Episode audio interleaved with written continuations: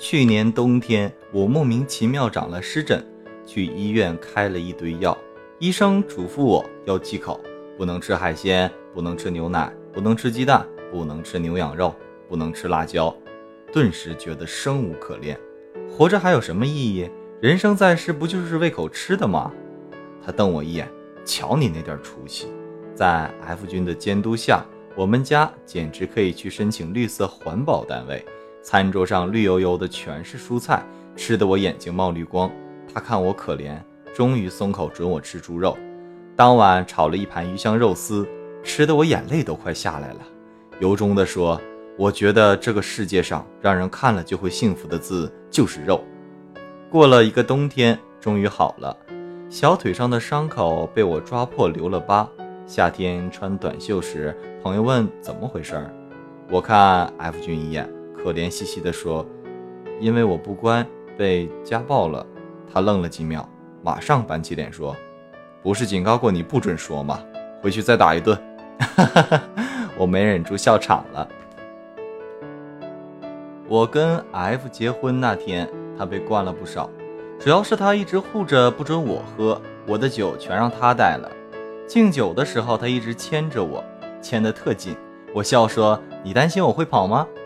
他严肃的点头，是啊，好不容易骗到手。我说：“你放心吧，我不会跑的，除非周杰伦来抢婚。”后来这家伙喝多了，一改往日冰山形象，端着酒晃悠悠地说：“今天我高兴，在座有谁能帮我带个话？鄙人由衷感谢蔡依林、侯佩岑，你们要跟周杰伦好好过。”底下一群人，包括我，饭都喷出来了。结婚前，闺蜜给我搞了一个单身 party，F 经常骂我人来疯，真的一点没错。一大堆好朋友聚在一起，我就特别高兴，一高兴就主动找酒喝。记忆中那晚，我好像不断跟人碰杯，红酒、啤酒、鸡尾酒、香槟各种喝，最后我毫无悬念的喝到断片儿。第二天昏昏沉沉的睡到下午四点，我起来问 F 君：“我昨天是不是喝多了？”他点头，我没丢人吧？他说，不堪回首。我做了什么？拿着话筒对服务员喊：“把你们这儿最漂亮的姑娘叫来，逼着每个人夸你漂亮。”对周杰伦的照片说：“对不起，下辈子一定先嫁给他。”我把头往枕头下钻，实在没勇气再听下去。不过最丢人的不是你，是观潮。啥？我们好不容易把你哄回家，你突然抱着观潮哭，为为什么？你一边哭一边对他说对不起，说以前最爱的男人是他，现在你不能再爱他了。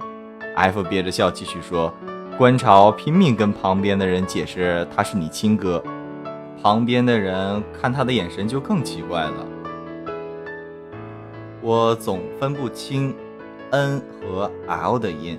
每次说铁板牛柳，我都会说成铁板柳柳，这是某人永恒的笑点。他无聊的时候就爱逗我。你说铁板牛柳，我不服气啊，怎么可能一直说错？于是很配合的说铁板柳柳。说完就知道自己又错了，他哈哈哈笑了半天，我也不知道笑点在哪里。F 君有个侄子，是个少年老成的小学霸，我每次看到他。就仿佛看到童年时代的 F 君，忍不住想调戏。听说你把牛津校训贴在床头，小学霸告诉我，现在换成哈佛了，不去英国了。小学霸一板一眼地说，英国水质太硬，在那边待久了容易秃顶。我默默看了一眼 F 君，小学霸趁机向他男神表白，但是 F 叔叔的学校很喜欢。F 摸摸小学霸的头，嗯，有品位。我妈妈说，F 哥哥的专业很难考。我逗他，也没那么难，主要是看脸。小学霸不可思议，你骗我的吧？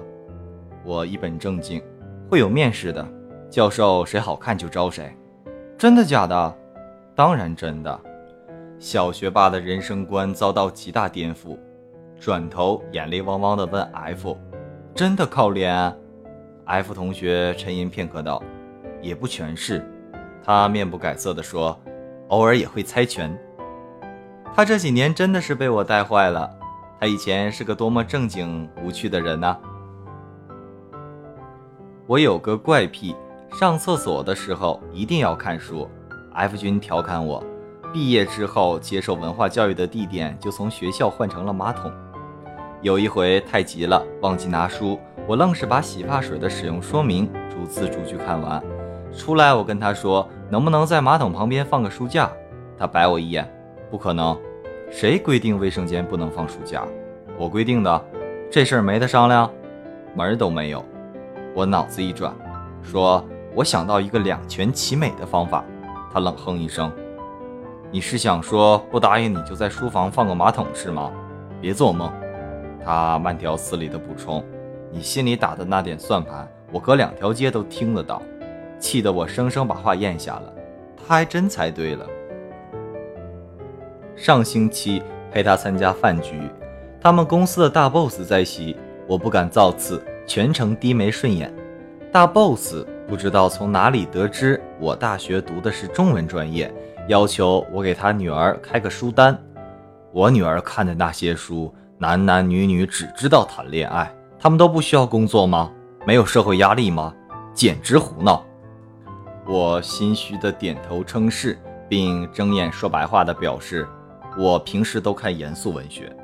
转而与之讨论斯汤达的创作模式和维多利亚时期的小说特点。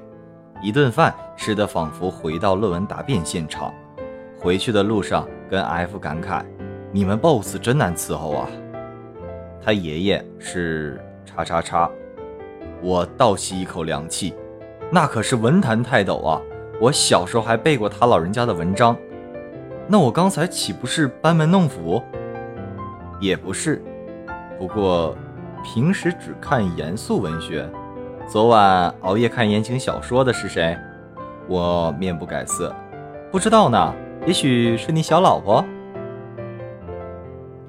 F 君在我们家别称算命先生，他什么都能算准。我要去叉市参加朋友婚礼，因为贪便宜订了早上七点的机票。F 君在外出差，听说此事后对我表示相当不信任。七点的飞机，五点半就要出门。你起得来吗？我信心满满，放心吧，没问题。结果当天晚上临时加班到两点才睡，凌晨接到 F 同学的电话，起床了。我说现在才五点，你昨晚熬夜？别说话，我抓紧时间再睡十分钟。迷迷糊糊挂断电话，再睁开眼睛已经七点半，万念俱灰的告诉 F 君，我起晚了。知道。我去改签吧，我已经帮你改好了。九点四十五去机场不堵车的话，三十分钟。你现在起床还能吃个早餐。P.S. 我早料到会如此。我说，算命先生，请受我一拜。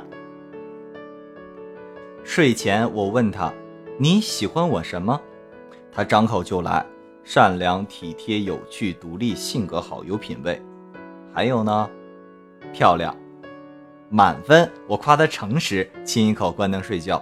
半夜突然惊醒，不对呀，这根本不是我呀！是不是在外面还有一个老婆？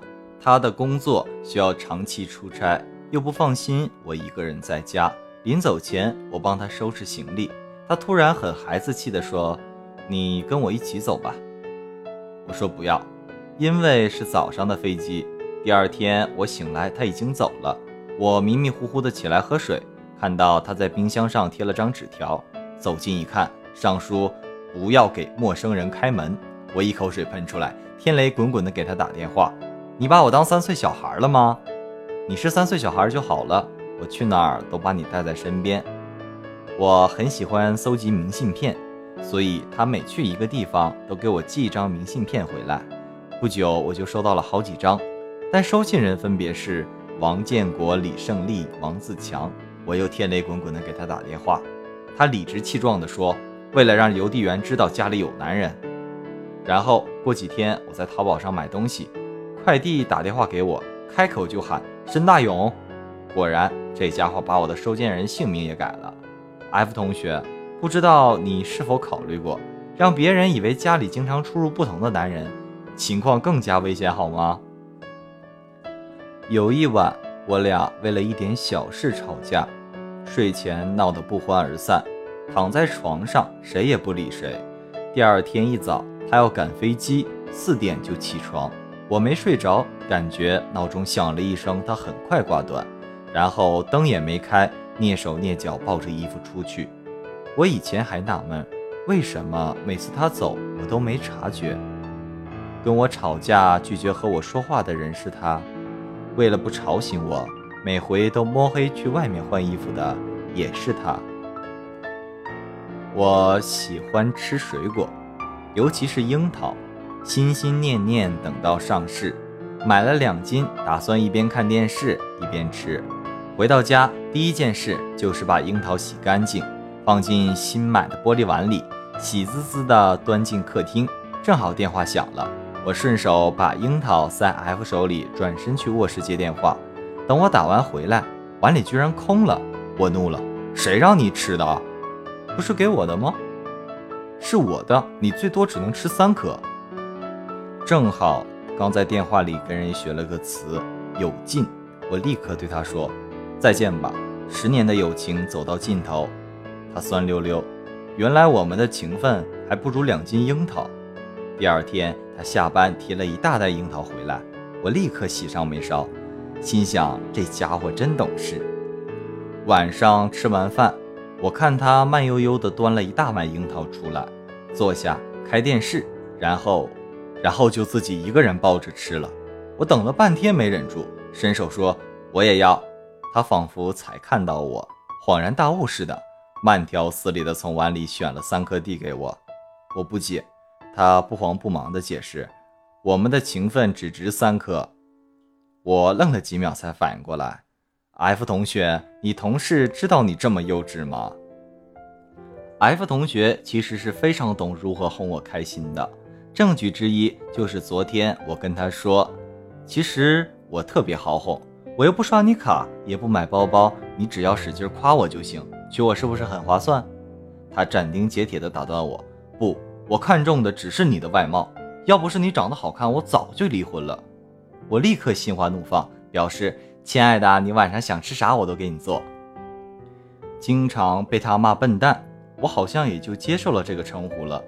有一天跟朋友约了吃饭，我俩出门晚了，绕了几圈都找不到停车位，正急着呢，突然前方有个空位，我赶忙催他：“快快，就那儿了，那是残障人士专用的。”我脱口而出。没事儿，我脑残。说完，我自己都愣了。他趴在方向盘上，笑得擦眼泪。我看书的时候，喜欢在旁边信手批注，想到什么写什么。有一回看《左传》，提到春秋时，文姜跟亲哥哥乱伦，齐国皇帝为了他，直接把鲁国皇帝杀了。我在旁边批注：五湖四海皆兄弟。过几天再去翻，发现某人在下面加了行字。天下流氓是一家，他以前挺正经的一个人啊，怎么现在这么不正经了？想和他出去玩，趁着他心情好，抱着他卖乖。老公，你知道今天是什么日子吗？他心情果然很好，特配合的问：“什么日子？”我说：“是我们结婚五百八十七天纪念日。”所以呢，我谄媚的笑：“你是不是该表示一下？”他白我一眼，只有养猪才会记录安全生产的天数。我被他噎得哑口无言，坐到一边生闷气。他憋着笑说：“想要什么就直说吧。”我说：“切，谁稀罕？给个面子，就当为我庆祝。”我没好气，庆祝什么？庆祝我安全养猪五百八十七天。他笑眯眯地拍拍我的头。深夜突然想起几件事。大二时，一个高中同学来长沙找我玩，聊天时他说：“我一直以为你读 C 大是因为 F。”我说：“没有啊。”问他怎么会这么想，他说：“你不知道吗？C 大跟 F 的学校每年都有交换生。”我知道，刚进校就听说过，但我从来没在意过。当时我们填志愿，F 突然来找我，问我哥是不是读的 C 大，现在在英国做交换生。我说：“是啊。” C 大每年都有名额，他跟我要了我哥的 MSN，当时我还以为他是想报 C 大，后来才明白过来，他是替你问的。我愣了，可是他从来没跟我说过这些。也许是不想给你压力吧。我当时大脑一片空白，我的志愿填得很纠结，不像观潮和 F，填最好的就是了。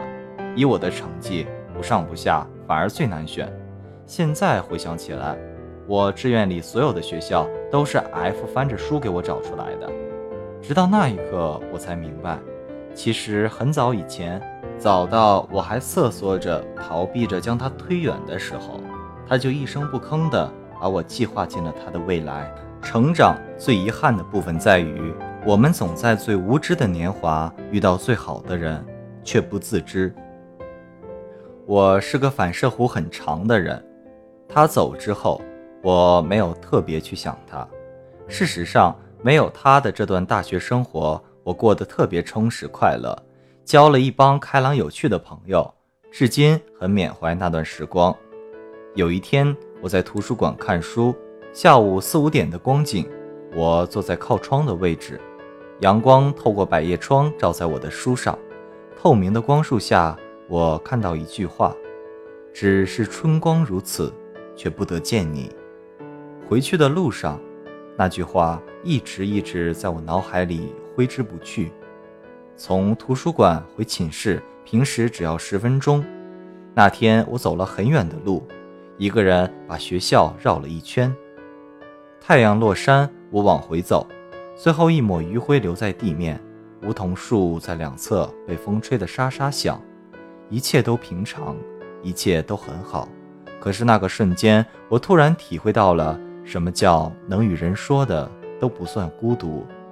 脑子里一直回想着那句话：“只是春光如此，却不得见你。”当时学校广播特别应景地放着张信哲的《白月光》，白月光照天涯的两端，在心上，却不在身旁，擦不干。你当时的泪光，路太长，追不回原谅。白月光照天涯的两端，月圆满越觉得孤单，擦不干回忆里的泪光。路太长，怎么补偿？我听着歌词，忽然在路边哭起来。那是他走了之后，我第一次因为这件事流泪。我很能克制自己的感情，也很擅长忍耐。可是那一刻，真的觉得自己无法再克制下去了。我发现自己有那么多、那么多话想对他讲，想告诉他，我现在很快乐，我现在没有特别自卑了，我的生活轻松愉悦，每天都努力让自己变得更好。我去参加社团、学生会、各种选修课，一点一点变优秀。我对未来充满期许。现在的我。是最好的我。如果你在我身边就好了。只是春光如此，却不得见你。上面那两段写的心里难受。扣上笔记本，回头看他，他已经睡了。刚才用新买的剃须刀把下巴刮了个口子。我恶作剧的给他贴了张海绵宝宝的创可贴。我爬上床，轻轻的在他耳边说。我们以后再也不分开了，好不好？大晚上发什么神经？他睡意朦胧的哼哼。先回答我嘛。他闭着眼睛给我盖被子。遇见你的那天起，就没想过要分开。